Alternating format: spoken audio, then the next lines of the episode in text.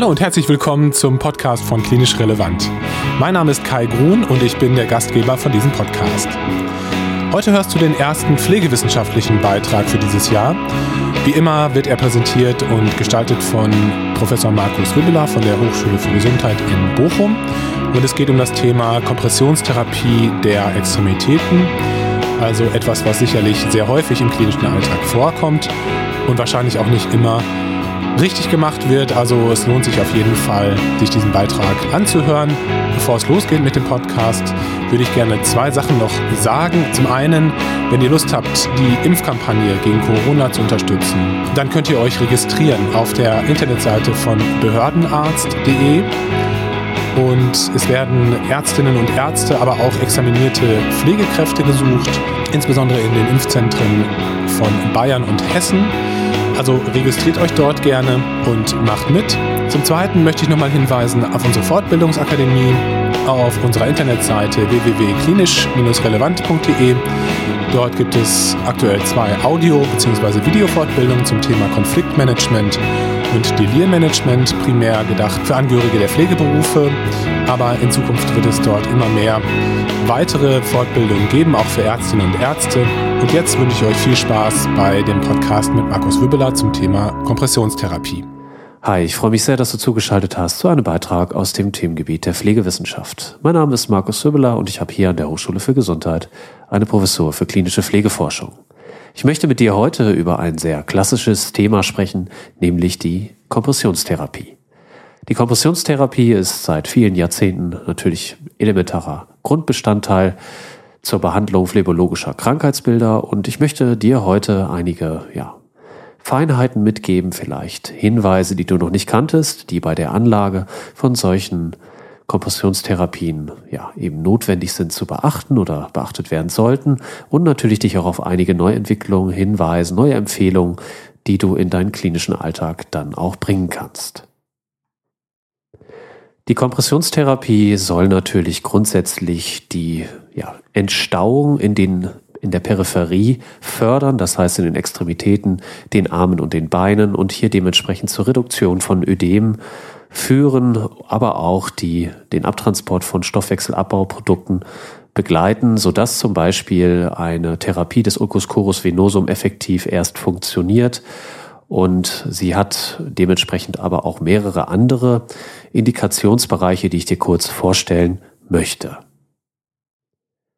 Die wichtigsten sind natürlich die chronischen Venenerkrankungen, Hierbei hilft die Kompressionstherapie bei der Verbesserung der venösen Symptome und sie kann eben eingesetzt werden zur Prävention und Therapie venöser Ödeme. Sie hilft aber auch bei der Prävention und Therapie venöser Hautveränderungen.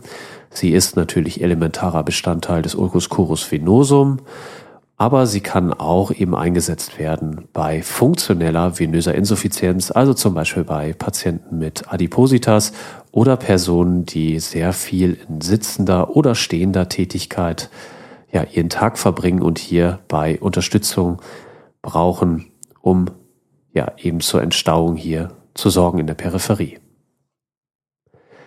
Neben den chronischen Venenkrankheiten haben wir auch den Einsatzmöglichkeit der oder den Einsatzbereich der Kompressionstherapie im Bereich der thromboembolischen Venenkrankheiten, also zum Beispiel einer oberflächlichen Venenthrombose, aber auch einer tiefen Beinvenenthrombose, wobei die Kompressionstherapie zum Einsatz kommt, ebenso wie natürlich wie eine Armvenenthrombose oder auch der Thromboseprophylaxe bei verschiedenen Patientengruppen.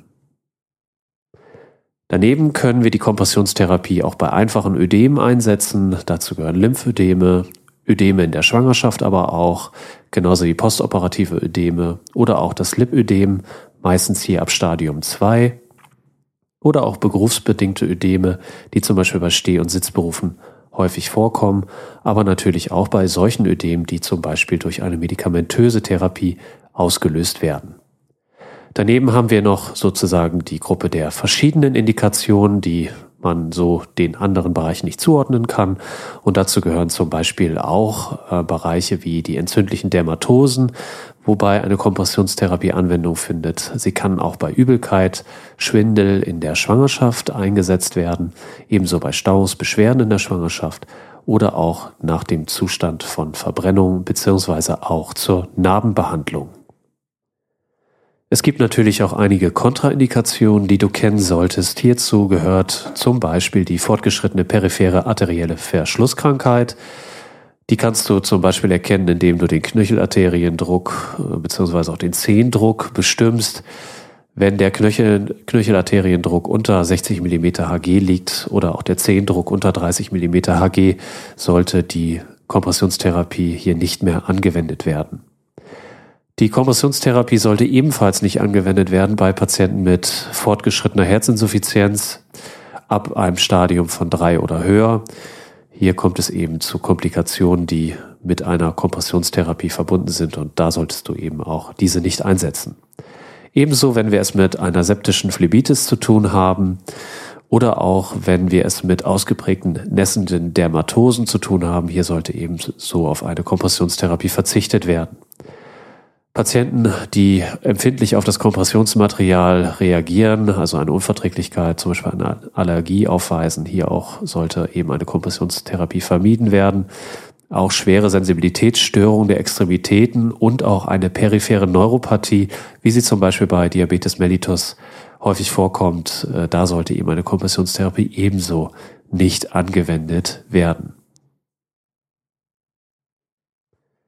Zur Durchführung der Kompressionstherapie können wir verschiedene Anwendungsarten differenzieren. Die medizinischen Kompressionsstrümpfe, die phlebologischen Kompressionsverbände und die medizinisch adaptiven Kompressionssysteme unterteilen grob die Möglichkeiten, die wir haben. Die medizinischen Kompressionsstrümpfe bestehen meistens dann ja aus einem strumpfförmigen elastischen Gestrick und werden häufig zur Stabilisierung des Therapieprozesses genutzt, also eben nicht zur Entstauungsphase, sondern dann, wenn die Entstauungsphase überwunden ist, also eine Abschwellung eingetreten ist und man hier diesen ja, hier einen Rückfall, eine Rezidiv verhindern möchte, also dass die Ödeme wieder auftreten, hier werden dann häufig medizinische Kompressionsstrümpfe eben zur Anwendung kommen. Daneben eben die phlebologischen Kompressionsverbände, die ja eben die klassischen Wickel zum Beispiel dann darstellen und äh, hier wird eben eine Entstauung durch das Anlegen von elastischen und oder unelastischen Binden erreicht. Und hier gibt es aber mittlerweile auch fertige Bindensysteme, sogenannte mehrkomponenten Systeme, auf die ich nochmal kurz eingehen darf später. Zudem haben wir medizinisch adaptive Kompressionssysteme. Das sind Systeme, die ja schon im Prinzip an den oder für den Patienten angepasst werden und die können häufig mittels Klettverschluss äh, angelegt werden und sind dann zum Beispiel auch gut in der Häuslichkeit verwendbar. Also bei Personen, die sich mit der Anlage von phlebologischen Kompressionsverbänden nicht so gut auskennen, beziehungsweise die Technik nicht so gut beherrschen. Das Wirkungsprinzip der Kompressionstherapie ist natürlich relativ einfach verständlich. Sie beruht natürlich insbesondere darauf, dass man den venösen und den lymphatischen Abstrom fördern und bessern möchte mittels der Unterstützung der venösen Pumpfunktion, indem halt ein kontinuierlicher Druck auf die Extremität ausgeübt wird. Die medizinischen Kompressionsstrümpfe werden dann insbesondere zur Stabilisierung, also langfristigen Therapie eingesetzt in der Erhaltungsphase, während die phlebologischen Kompressionsverbände zur Entstauungsphase eingesetzt werden, also zunächst einmal, um einen gewissen Grundwert zu erreichen, wo eben halt die Ödeme zurückgegangen sind und jetzt auf dem bestehenden Niveau, wenn sie da gehalten werden sollen, kommen medizinische Kompressionsstrümpfe zum Einsatz. Die medizinisch adaptiven Kompressionssysteme, die also zum Beispiel mit Klettverschluss ja versehen sind und eine ja, einfache Anlage ermöglichen, diese werden auch insbesondere in der Entstauungsphase eingesetzt, also weniger oder nicht in der langfristigen Therapie beziehungsweise der Erhaltungsphase, wo es eben zum Einsatz von medizinischen Kompressionsstrümpfen kommt. Neben der grundsätzlichen Art der Kompressionstherapie, die wir dann einsetzen können, müssen wir dann noch differenzieren bei dem Material, was zum Einsatz kommt. Hier lohnt sich nochmal ein Blick auf die phlebologischen Kompressionsverbände. Denn hier ja, differenzieren wir verschiedene Bindenarten und insbesondere unterteilen wir hier zwischen Langzugbinden und Kurzzugbinden. Dieser Begriff gibt Auskunft darüber, wie groß die Dehnbarkeit des Materials ist. Bei Langzugbinden handelt es sich um Binden, die besonders elastisch sind und diese führen dann auf für einen oder führen dann zu einem konstanten Druck auf die Extremität. Bei den Kurzzugbinden handelt es sich um Material, was weniger elastisch ist, das heißt, diese führen zu einem hohen ähm, Arbeitsdruck, aber zu einem niedrigen Ruhedruck. Ruhedruck bedeutet, wenn also die Extremität nicht ja, äh, aktiviert wird, das heißt die Muskelpumpe nicht zur Auswirkung kommt, das heißt der, äh, die Extremität im Prinzip flach im Bett liegt, dann hat man bei Kurzzugbinden einen niedrigen Kompressionsgrad. Dieser steigt bei Kurzzugbinden dann vor allem in der Aktivierung der Muskulatur, das heißt im Arbeitsdruck. Wenn die Wadenmuskelpumpe zum Einsatz kommt, dann steigt im Prinzip der Kompressionsgrad auf die Extremität bei Kurzzugbinden. Bei Langzugbinden ist dieser Grad, äh, dieser Kompressionsgrad vergleichbar zwischen Ruhe- und Arbeitsdruck. Das heißt, es ist in beiden Phasen relativ konstant und deswegen kommen eben Langzugbinden vor allen Dingen bei immobilen und wenig mobilen, also beziehungsweise bei wenig mobilen Patienten zum Einsatz, wo eben die Wadenmuskelpumpe weniger häufig betätigt wird. Wenn man sich die Literatur anschaut, weisen Untersuchungen darauf hin, und das ist natürlich auch in der Praxis beobachtbar, dass vor allen Dingen Kurzzugbinden schwierig sind in der Anwendung. Das heißt, häufig kommt es bei der Anwendung von Kurzzugbinden schon innerhalb der ersten Stunden zu einer signifikanten Abnahme des Anpressdrucks, eben dadurch, dass eben diese Bandage schnell verrutscht und sie eigentlich regelmäßig neu angelegt werden müsste, was dann häufig nicht passiert, wodurch eben Kurzzugbinden das eigentliche Therapieziel nicht erreichen und deswegen mittlerweile eigentlich nicht mehr empfohlen werden.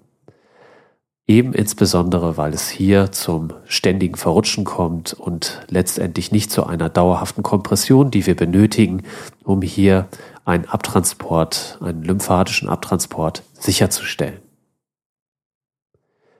Neben der Wahl des Materials, also zum Beispiel einer Kurzzug- oder einer Langzugbindung, haben wir natürlich weitere Parameter, die letztendlich einen Einfluss haben auf den statischen Druck, der auf die Extremität ausgeübt wird. Hierbei unterscheiden wir einerseits ja, verschiedene Klassen oder Einflussarten, nämlich die folgenden. Einmal den Einfluss des Umfangs, dann den Einfluss der Spannung der Binde, dann natürlich auch die Variation und der Anzahl der Bindenlagen und die Breite der Binde. All das sind Faktoren, die bei der Frage, wie groß ist der Kompressionsdruck, eine wichtige Rolle spielen. Bei dem Einfluss des Umfangs ist es dann so, dass je größer der Umfang der Extremität ist oder wird, desto mehr nimmt die Kompression ab. Das ist natürlich dann insbesondere zu beachten, wenn du ein Bein wickelst, ist natürlich der Druck in dem unteren Bereich der Extremität, also im Fußbereich, größer und nimmt dann mit dem Umfang des Unterschenkels quasi ab, wenn du die Binde nach oben wickelst. Das ist eben dementsprechend wichtig zu wissen.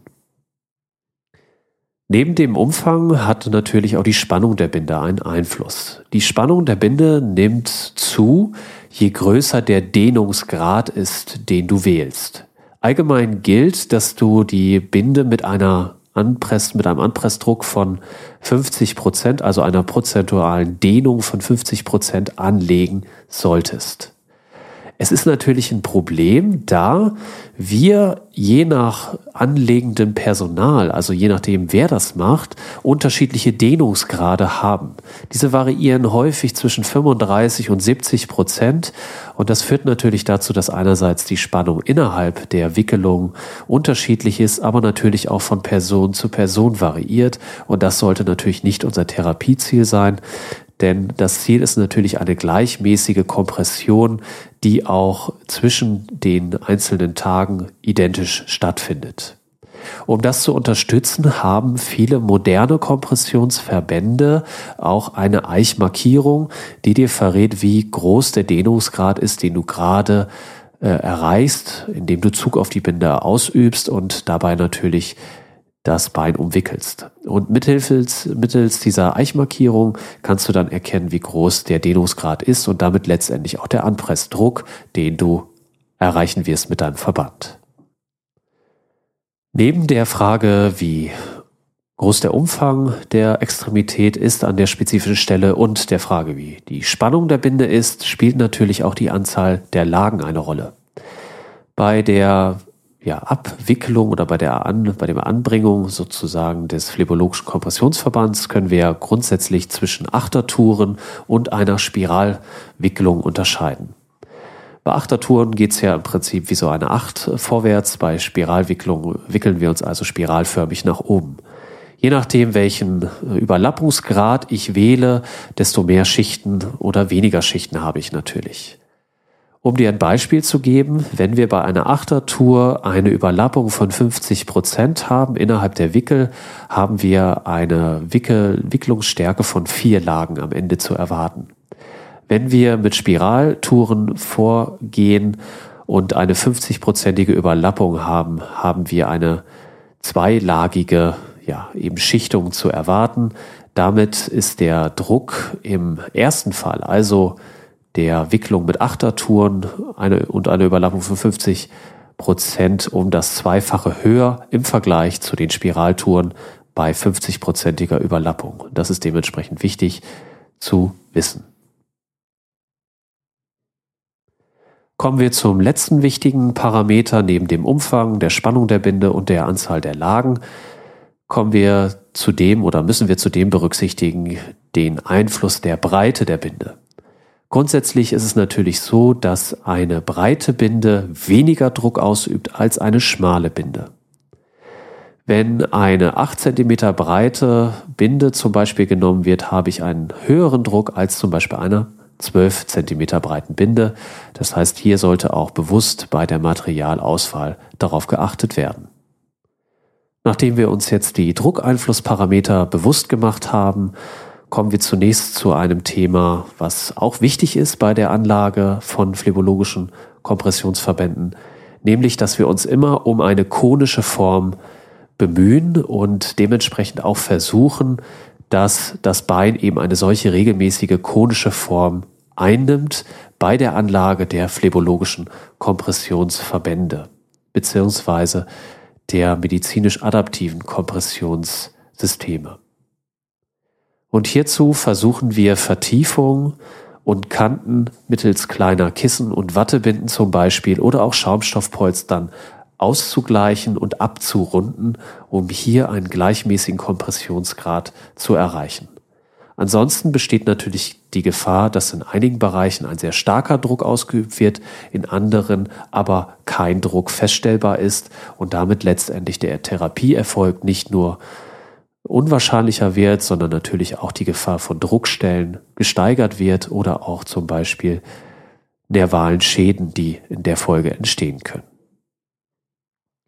Kommen wir nun zu einigen Grundlagen, die wir bei der Bandagierung beachten müssen.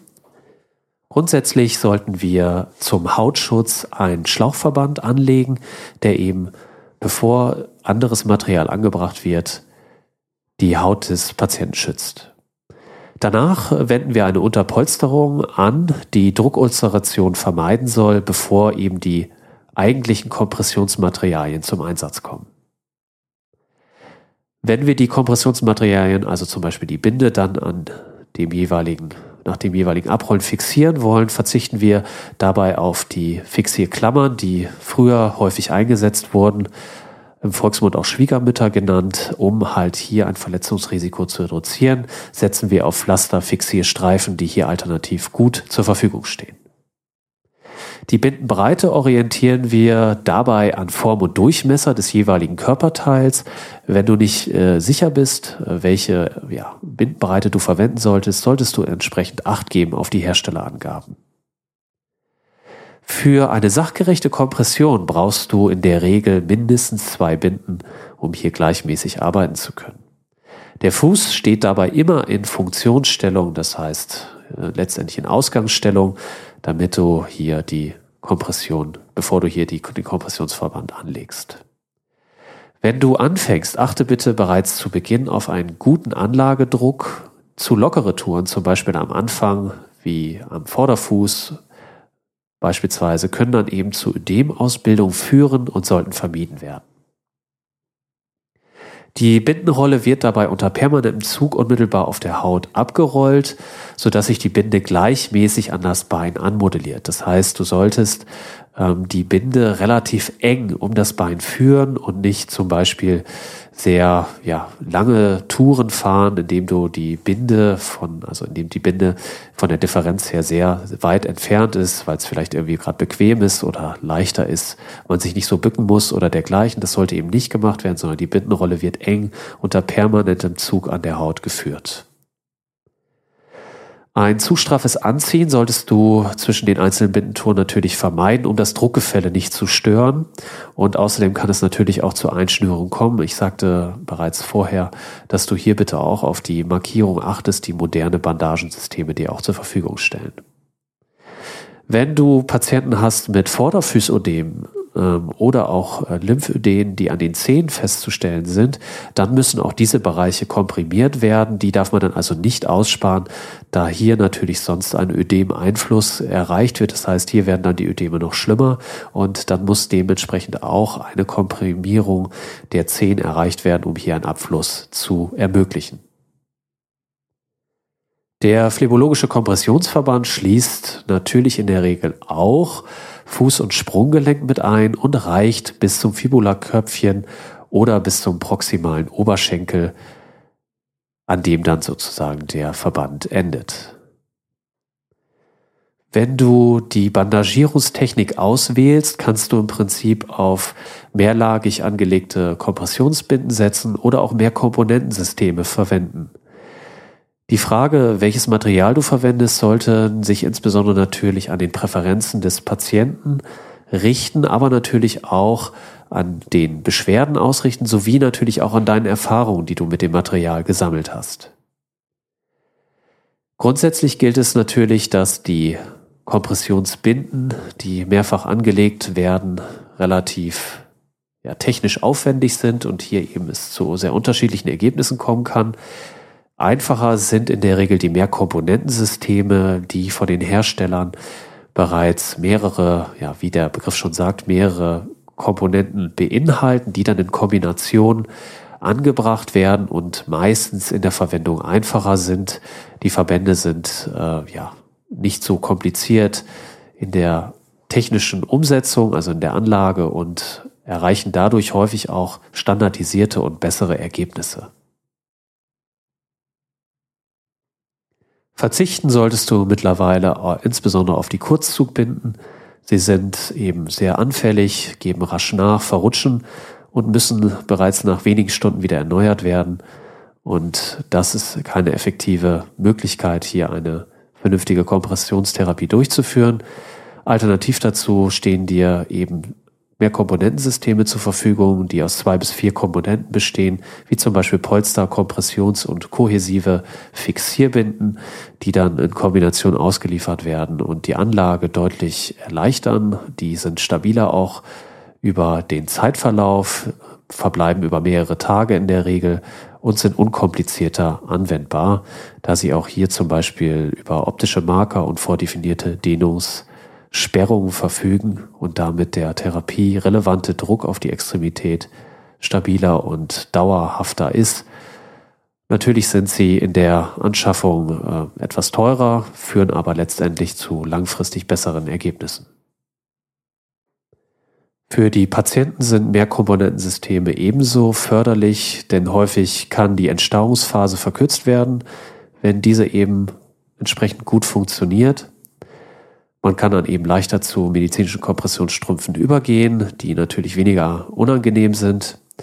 Und außerdem hat der Patient meistens bei Mehrkomponentensystemen mehr Beweglichkeit im Sprunggelenk, was die Arbeit, also die Nutzung der Extremität natürlich deutlich vereinfacht, aber natürlich auch die Venenpumpenkapazität oder den Venenpumpeneinsatz erhöht und damit auch positiv ist für den Kompressionsgrad. Neben den geschilderten Vorteilen bieten Mehrkomponentensysteme zudem mehr Sicherheit, was den Anlagedruck betrifft. Wir haben ja schon äh, einige Faktoren kennengelernt, die bei dem Anlagedruck eine große Rolle spielen und äh, wir haben auch festgestellt, dass natürlich die Ergebnisse sehr unterschiedlich sein können, selbst bei erfahrenem Personal. Diese Schwankungen sollten bei Mehrkomponentensystemen weniger deutlich auftreten. Grundsätzlich ist natürlich die Bestimmung zudem des Druckniveaus sehr schwierig. Es gibt zwar vereinzelt technische Hilfsmittel, also zum Beispiel eine Sonde, die unter den Verband gebracht wird und dann gibt es eine technische, einen technischen Wert über den Anpressdruck, der einem dann helfen kann, das entsprechend anzuwenden. Aber diese Systeme sind häufig sehr teuer und liegen den Einrichtungen nicht vor. Deswegen sollte man bei der Wahl des Materials eben die entsprechenden Akzente setzen, zum Beispiel auf Mehrkomponentensysteme setzen oder, wenn das nicht möglich ist, dementsprechend auf eine saubere Technik achten, damit der Anlagedruck hier ja gut, gut gewährleistet ist. Und das ist eben, wie gesagt, bei manuellen phlebologischen Kompressionsverbänden umso anspruchsvoller. Um welche Druckwerte geht es überhaupt grundsätzlich, äh, damit du mal einen kleinen Eindruck bekommst? Wenn man den Ulcus curus venosum behandelt, hat es gute Hinweise oder gibt es gute Hinweise, dass ein höherer Anpressdruck hier die Abheilung des Ulcus curus venosum positiv beeinflusst und äh, hier ist also ein starker Druck auszuüben, der in der Regel zwischen 40 und 60 Millimeter Hg liegt. Werte darüber sind natürlich dementsprechend mittelgradig beziehungsweise eine schwache Komprimierung, die dann bei leichten Ödem zum Beispiel an, zur Anwendung kommt. Sehr einfach anzuwenden sind dann auch die medizinisch adaptiven Kompressionssysteme. Diese werden auch als Web-Bandage bezeichnet. Das sind also ja, Verbände, die im Prinzip per Klettverschluss angebracht werden können und diese werden mittels eines Hilfsmittellieferanten zur Verfügung gestellt und an das jeweilige Bein angepasst. Und der Betroffene kann dementsprechend die Möglichkeit, das relativ einfach anzulegen. Das ist insbesondere für Patienten hilfreich, die eine Entstauungsphase ja, durchführen müssen, aber das zum Beispiel in der eigenen Häuslichkeit selbst machen müssen die zum Beispiel große Probleme mit einem phlebologischen Kompressionsverband hätten und äh, die können gut auf die medizinisch adaptiven Kompressionssysteme zurückgreifen, die bis zu sieben Tagen ja auch verbleiben können, je nachdem, wie ausgeprägt das Geschehen ist. Und diese finden zunehmend ja auch Verbreitung und können dann eben, wie gesagt, vom Sanitätshaus, beispielsweise vom Hilfsmittellieferanten, dem jeweiligen Patienten zur Verfügung gestellt werden. Zu guter Letzt können wir vielleicht noch die Dauer der Anlage differenzieren. Wir haben es grundsätzlich mit Wechselverbänden zu tun und aber natürlich auch mit Dauerverbänden. Der Wechselverband wird täglich neu angelegt und verbleibt in der Regel oder optimalerweise auch in der Nacht. Der Dauerverband, zum Beispiel mittels Mehrkomponentensystem, soll über einen längeren Zeitraum verbleiben, meist über mehrere Tage und dann auch eben über die Nacht angelegt bleiben. Damit hoffe ich, hast du einige wichtige ergänzende, hoffentlich auch Hinweise bekommen für die korrekte Anwendung der Kompressionstherapie, die Indikation, die Techniken und auch die Berücksichtigung des Druckniveaus und eben den direkten Einfluss deiner Technik darauf. Und ja, ich freue mich auf die nächsten Folgen mit dir und ja, bin schon ganz gespannt auf deine Rückmeldung. Ich wünsche dir auf jeden Fall eine gute Zeit bei bester Gesundheit und würde sagen, bis bald. Ciao. Vielen Dank, dass ihr heute zugehört habt. Wir hoffen sehr, dass euch dieser Beitrag gefallen hat und ähm, unterhalten hat und dass ihr natürlich auch etwas gelernt habt. Wenn das so sein sollte, dann dürft ihr diesen Beitrag gerne mit euren Kolleginnen und Kollegen teilen. Wir freuen uns auch immer, wenn ihr anderen Menschen aus dem medizinischen Sektor von unserem Projekt berichtet. Ihr seid herzlich eingeladen, mitzumachen bei Klinisch Relevant. Wir freuen uns sehr, wenn ihr euch melden würdet unter kontakt.klinisch-relevant.de. Ihr könnt, wie gesagt, bei Klinisch Relevant als offene Fortbildungsplattform gerne mal einen Beitrag zu einem spannenden medizinischen Thema veröffentlichen. Weitere Infos findet ihr wie immer auf unserer Internetseite unter klinisch-relevant.de und auf unseren Social Media Kanälen, auf Instagram, auf Facebook, auf YouTube, auf LinkedIn und einen Twitter-Kanal haben wir auch. Ja, damit ist, glaube ich, alles gesagt. Denkt an unsere Fortbildungsakademie, auf der ihr Fortbildungskurse buchen könnt. Schaut euch das mal an. Und ich freue mich schon, wenn ihr beim nächsten Mal wieder einschaltet. Bleibt gesund, passt auf euch auf. Bis zum nächsten Mal. Ciao.